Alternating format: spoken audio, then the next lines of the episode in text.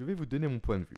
Selon moi, toute communication, tout échange, toute relation est intéressée. On recherche consciemment ou inconsciemment un intérêt envers la personne que l'on va côtoyer ou que l'on cherche à côtoyer.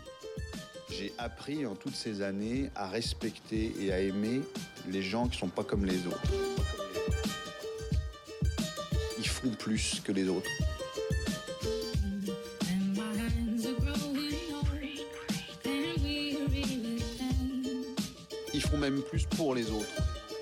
Bienvenue sur ce tout nouvel épisode de Soft Skiller. J'espère que vous allez bien. Alors, avant de commencer l'épisode, je tiens à faire une petite mise à jour par rapport à, à mes investissements immobiliers. Ça fait quelques temps euh, que j'en avais pas parlé sur le, sur le podcast. Comme vous le savez, si vous vous souvenez bien sûr, j'ai actuellement plusieurs biens immobiliers, donc j'en ai trois plus ma résidence principale, et donc j'ai des biens que je mets en location. Et récemment, j'ai acheté un bien il y a maintenant, je crois que c'est en février ou mars dernier, dans la ville de Dijon, donc c'est mon deuxième bien sur Dijon, pour faire à nouveau un projet de colocation. Et ce bien n'est même pas encore terminé, qu'il est déjà loué par trois colocataires. Même pour être complet avec vous, j'ai fait visiter mon bien précédent sur Dijon, qui est en location courte durée en attendant la rentrée scolaire, ainsi que ce bien-là, donc le nouveau, une fois chacun. Donc euh, à chaque fois, j'ai une seule visite et les personnes se sont positionnées. Donc les deux biens ont été loués en deux visites.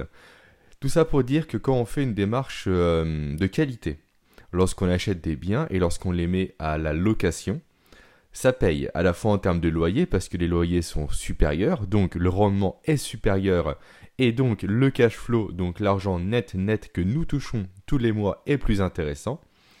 Et également, on n'a strictement aucun problème pour mettre les biens en location. Il y a déjà plusieurs personnes qui m'ont sollicité par message par rapport à l'immobilier, notamment des personnes qui voulaient voir les biens que je proposais à la location, donc pour s'en inspirer notamment. Euh, soyez patients, je vais bientôt sortir, je pense que ça se fera soit en août ou soit en septembre, grosso modo autour de la rentrée. Je vais créer un site où je vais mettre mes biens dessus pour les montrer, façon de parler, au grand public. Alors, c'est pas spécialement le but, euh, comment dire, principal de ce site-là. L'idée va être tout simplement de montrer les biens à mes futurs locataires potentiels, mais vous pourrez, si vous le souhaitez également, consulter ce site pour voir le type de biens que je propose aujourd'hui sur le marché avec ma compagne. Également, avant de, de, rentrer dans le vif du sujet du podcast du jour, je tiens à vous dire que je travaille aujourd'hui euh, d'arrache-pied par rapport à une nouvelle formation gratuite sur Skiller, donc sur mon site une formation, même sur deux formations d'ailleurs.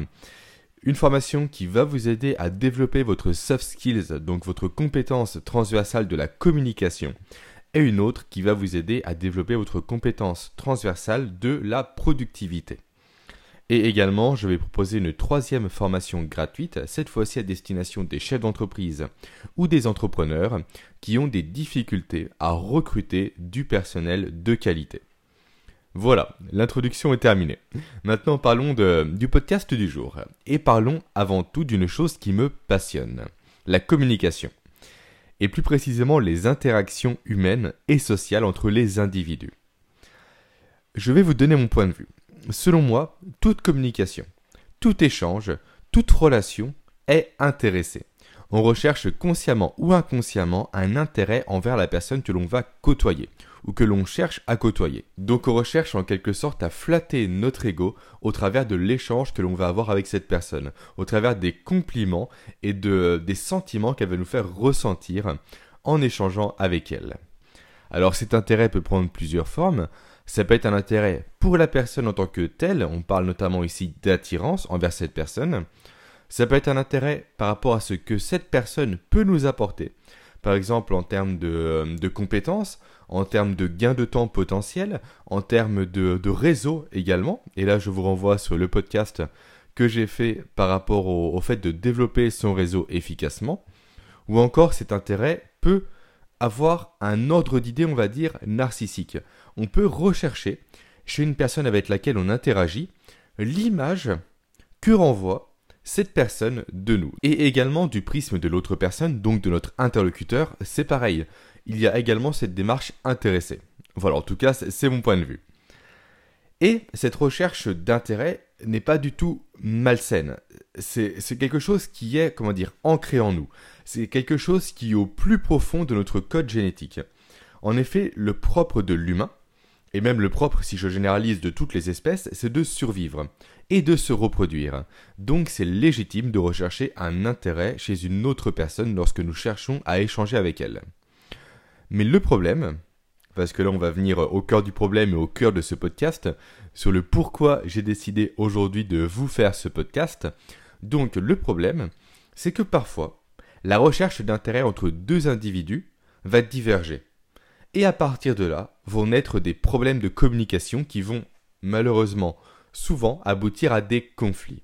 D'un côté, on a donc nos besoins, de l'autre, notre interlocuteur a ses besoins, et là, dans cette situation, il n'y a pas de pont entre les deux. Il n'y a pas de lien qui se crée entre les besoins de son interlocuteur et nos propres besoins.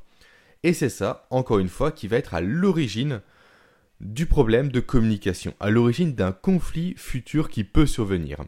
On va se sentir incompris par l'autre, on va se sentir blessé, car la personne en face ne répond pas à nos attentes, elle ne répond pas à nos besoins, elle ne répond pas à l'intérêt que nous recherchions chez cette personne à l'origine.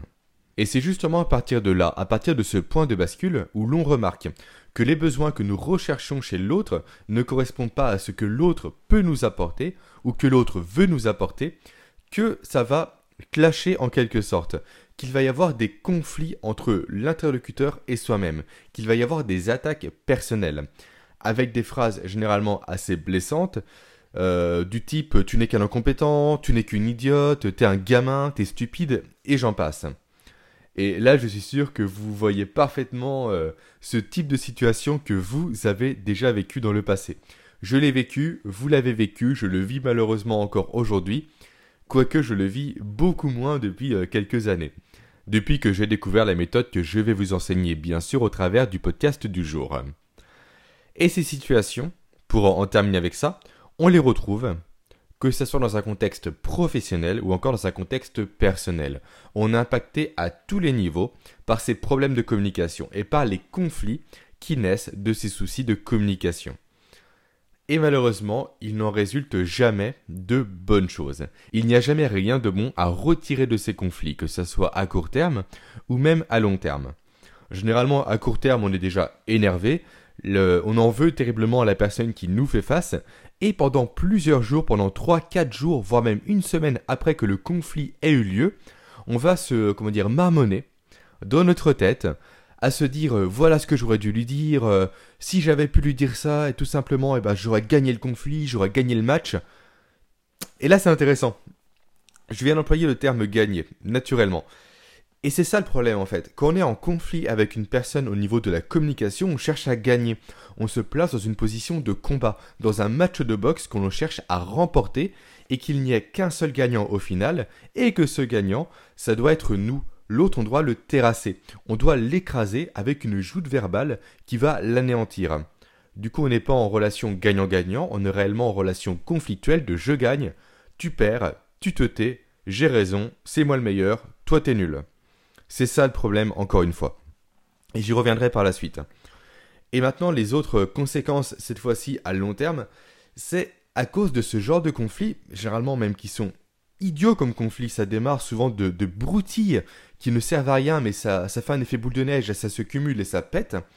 Et généralement, à cause de ce genre de conflit, on risque de perdre des amis, des proches, voire même des membres de sa famille, on va s'éloigner d'eux, à long terme, on ne va plus les voir, plus les côtoyer, à cause de choses qui, au final, à l'origine, étaient réellement insignifiantes. Et c'est véritablement dommage d'en arriver là.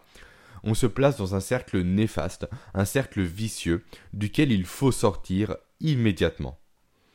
Et c'est pour ça qu'aujourd'hui, je vais vous présenter la technique de la CNV, de la communication non violente. Alors je pense que, que vous avez déjà entendu parler de la communication non violente, moi, je l'ai un peu adapté à ma sauce, à ma façon, à la façon soft Killer.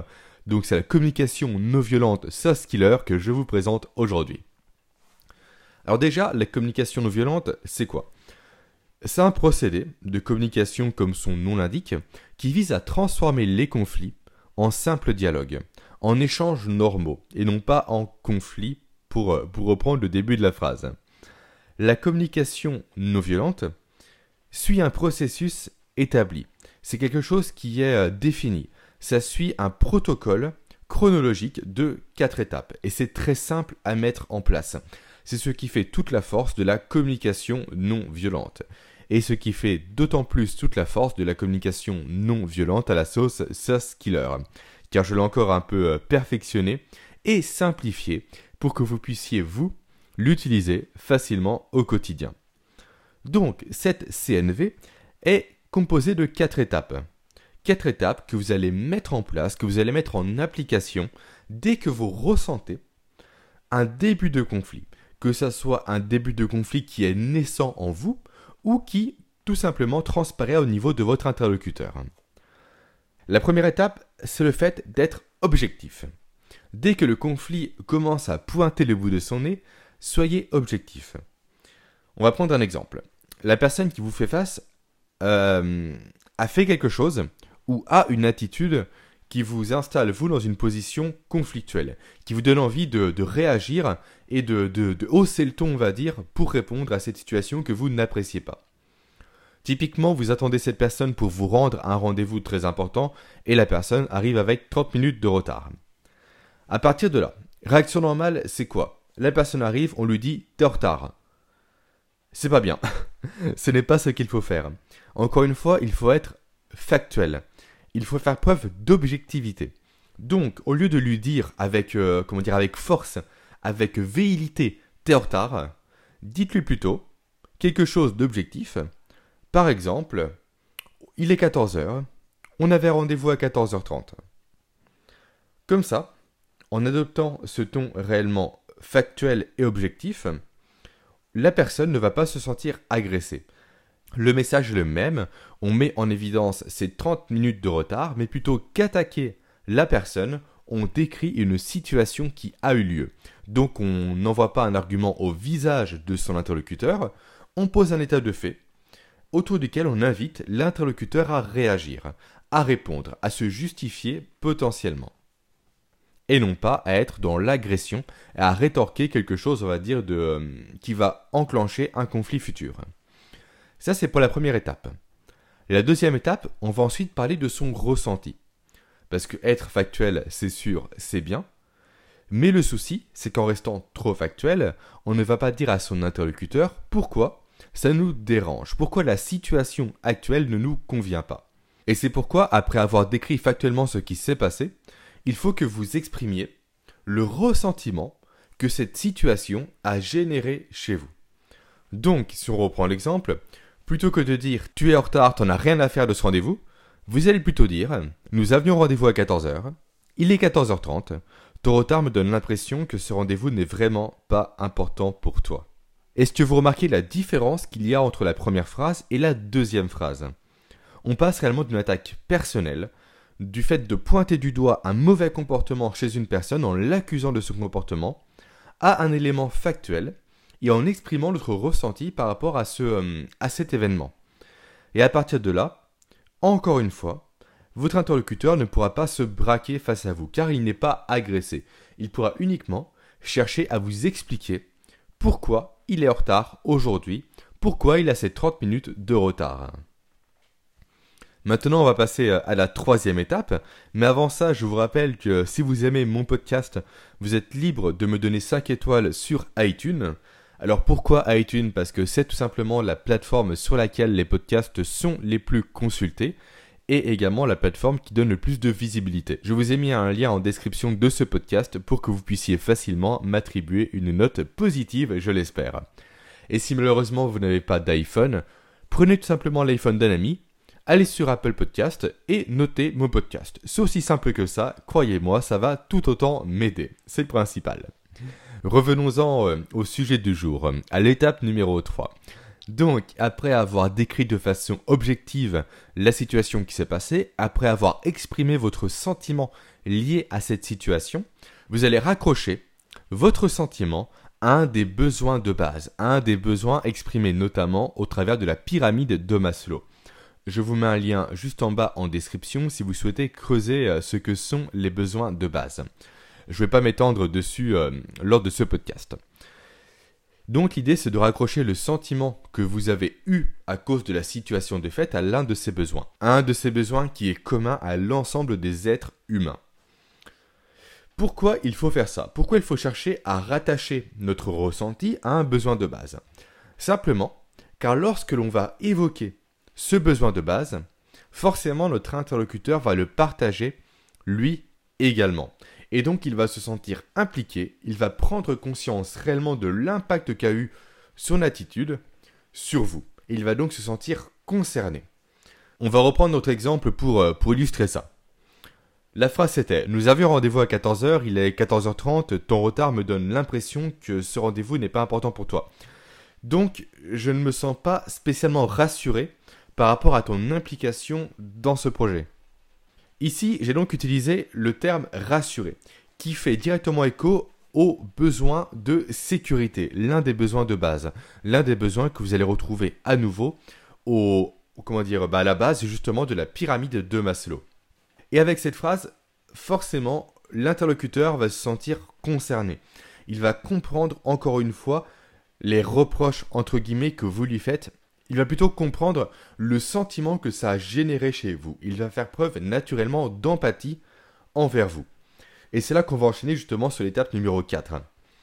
Avec ce qu'on vient de dire, l'interlocuteur va exprimer naturellement son ressenti, soit pour vous rassurer, pour vous dire par exemple non non, le projet m'intéresse, sauf que j'ai eu un imprévu, ça ne se reproduira plus, je te rassure, soit pour vous dire que oui, effectivement, le projet ne l'intéresse plus. Et peu importe la situation, l'étape numéro 4 est la même. C'est à partir de là qu'il faut conclure, qu'il faut mettre en quelque sorte terme à la situation qui se passe entre vous.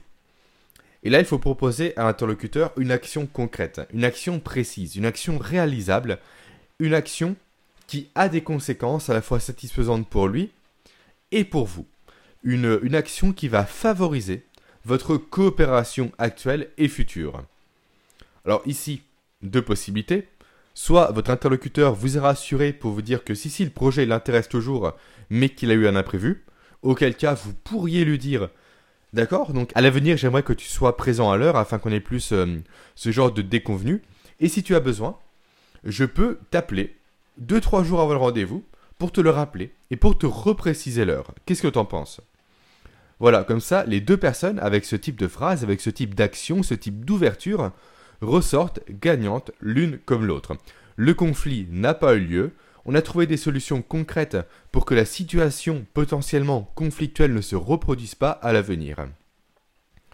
Et maintenant, si on prend l'autre cas de, de, situation, le fait que oui, la personne avoue, le projet ne l'intéresse plus aujourd'hui, là, vous pourriez dire, pas de souci.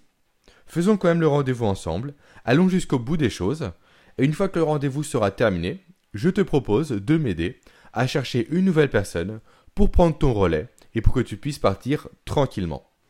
Voilà, à nouveau, on propose une solution gagnant-gagnant qui va satisfaire votre interlocuteur ainsi que vous-même. Personne ne sera lésé. Et comme ça, si un jour vous êtes amené, je ne sais pas pourquoi, à potentiellement retravailler ensemble sur un projet futur, tout ira bien. Parce que vous êtes quitté de façon intelligente. Vous êtes quitté sur une situation de fait qui est gagnante-gagnante. Voilà ce qu'est la communication non violente. J'espère que c'est euh, que vous avez pris réellement conscience de toute la puissance de ce type de communication, de tout l'intérêt de ce type de communication pour désamorcer les conflits et pour en refaire tout simplement des situations normales, pour réinstituer un dialogue classique entre la personne et vous. Un dialogue où il n'y a pas d'animosité, où il n'y a pas de conflit, où il n'y a pas de reproche, où il n'y a pas même d'insulte. On est adulte, on parle de choses factuelles, tout simplement ton attitude, c'est ça. Factuellement, c'est ça. Moi, j'ai ressenti ça. Ça me rapproche de tel besoin de base qui n'est pas satisfait à cause de l'attitude de base, qui est encore une fois factuelle. Voici les solutions que je te propose pour que ça ne se reproduise plus à l'avenir. Quatre simples petites étapes qui vont vous sortir de tous les conflits que vous avez, qu'ils soient personnels ou professionnels. essayez la communication non violente. Essayez de l'adopter au quotidien, que ça soit au boulot, dans votre couple ou au niveau de vos amis. Croyez-moi, cela va faire la différence. Et croyez-moi, vous serez surpris à quel point votre interlocuteur, même lorsque vous êtes placé dans une situation de base qui n'est pas propice à comment dire à, bien s'en sortir, à quel point votre interlocuteur va aller dans votre sens, va chercher également de quitter cette situation un peu bancale pour arriver à une véritable situation de gagnant-gagnant. Voilà, j'espère que cet épisode vous aura plu. Je suis content de refaire un épisode normal, ça fait longtemps que je souhaitais vous parler de la communication non violente, voilà qui est fait. Maintenant, euh, si cet épisode vous a plu, je fais à nouveau mon petit appel à l'action. Vous êtes libre de me donner une note, idéalement 5 étoiles, ainsi qu'un commentaire sur iTunes. Vous pouvez également réagir directement sur mon site www.sus-skiller.com. Le lien est juste en bas en description, j'attends vos commentaires. Maintenant, je vous dis à la semaine prochaine. À très vite. J'ai appris Ciao. toutes ces années à respecter et à aimer les gens qui sont pas comme les autres. Ils font plus que les autres.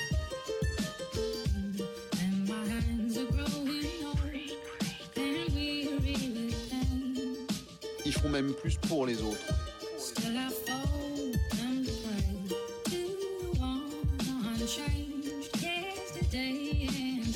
C'est les gens qui brassent beaucoup, c'est les gens qui arrivent à faire tomber des barrières.